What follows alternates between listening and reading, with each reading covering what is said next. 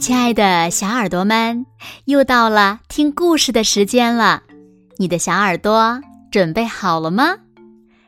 今天呀，子墨姐姐要为小朋友们讲的故事呢，名字叫做《我的裙子你不能碰》。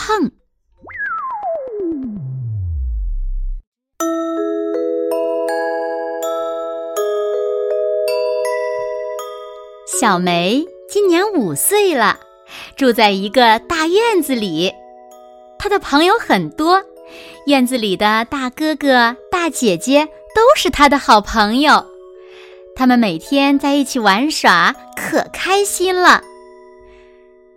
哇，小梅，你今天可真漂亮呀！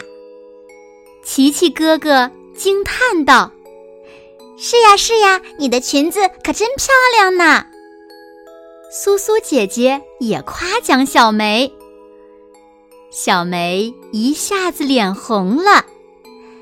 这条裙子是妈妈买给我的生日礼物，我可喜欢了。丽丽姐姐摸了摸小梅的裙子，这款式真好看，我也要让妈妈给我买一条。琪琪哥哥。苏苏姐姐也开始摸起小梅的裙子来，小梅有点难为情了。晚上回到家，妈妈看到小梅的白裙子有那么多黑手印儿，便问：“哎呀，怎么回事呀？今天才穿上的新裙子，一下子就那么脏了？”妈妈。是琪琪哥哥他们看到我的裙子好看，轮流来摸的。小梅抬起头对妈妈说：“什么？琪琪摸你的裙子了？还有谁碰你的裙子了？”妈妈突然脸色铁青。看到妈妈严厉的表情，小梅吓坏了。啊，还有明明哥哥、苏苏姐姐。和丽丽姐姐，他们都觉得我的裙子很好看，才来摸的。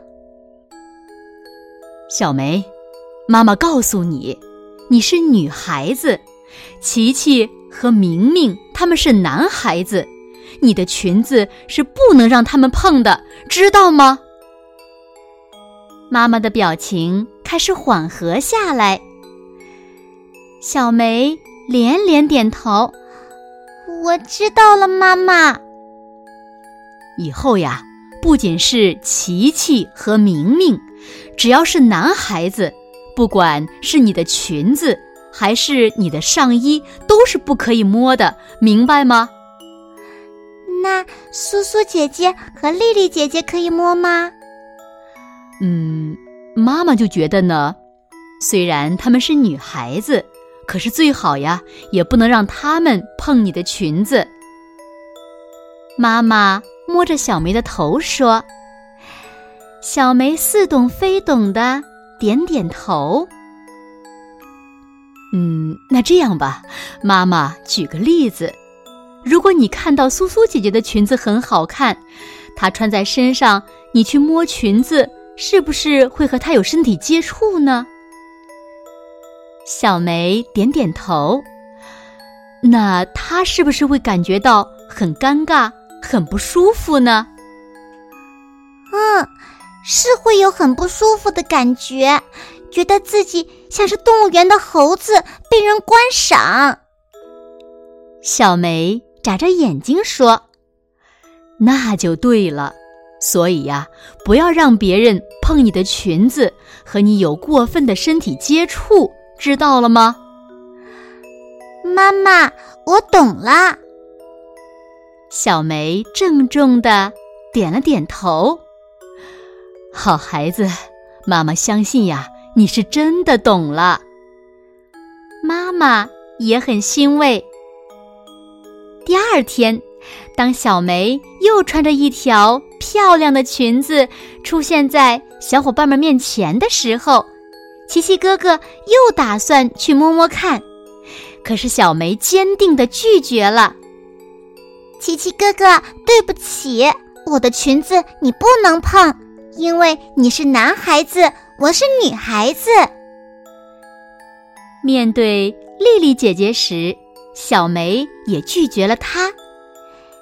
丽丽姐姐，如果我摸你的时候碰到了你的身体，你是不是也会很难受呢？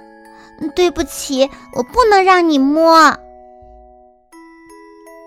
晚上，当小梅把今天发生的事情告诉妈妈的时候，妈妈不禁竖起了大拇指：“小梅真棒！”妈妈为你自豪。好了，亲爱的小耳朵们，今天的故事呀，子墨就为大家讲到这里了。那小朋友们，你们的裙子能不能让别人碰呢？当然了，还有小男孩，你们的短裤能不能让别人碰呢？快快留言告诉子墨姐姐吧。还有，通过今天的故事呀，子墨想告诉所有的小朋友们：面对一些让你觉得不舒服的接触言语的时候呀，我们要勇敢的说不，这样呀，我们才能更好的保护自己。你们学会了吗？好啦，那今天就到这里喽。明天晚上八点，子墨依然会在这里用一个好听的故事。等你回来哦，你一定会回来的，对吗？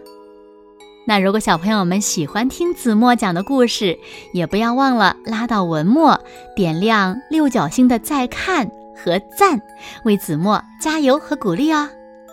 当然了，也希望小朋友们把子墨讲的故事分享给你身边更多的好朋友，让他们呀和你一样，每天晚上都能听到子墨讲的好听的故事。好吗？谢谢你们喽。那现在睡觉时间到了，请小朋友们轻轻的闭上眼睛，一起进入甜蜜的梦乡啦。和子墨姐姐说晚安，好梦。